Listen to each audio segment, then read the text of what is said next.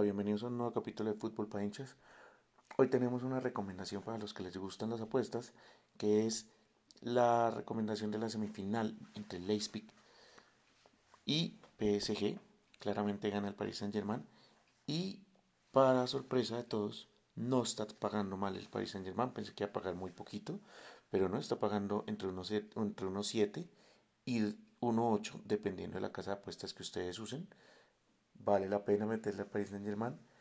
Eh, yo no sé si meterle algo adicional, la verdad, eh, como un más 2.5 goles, porque eh, son semifinales. Ayer el Inter nos dio la sorpresa que metió 5 goles.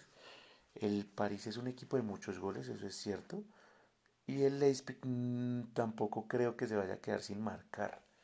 Mm, puede ser una apuesta combinada, más riesgo obviamente, de gana Paris Saint Germain y más de 2.5 goles o gana Paris Saint Germain y marcan a ambos equipos.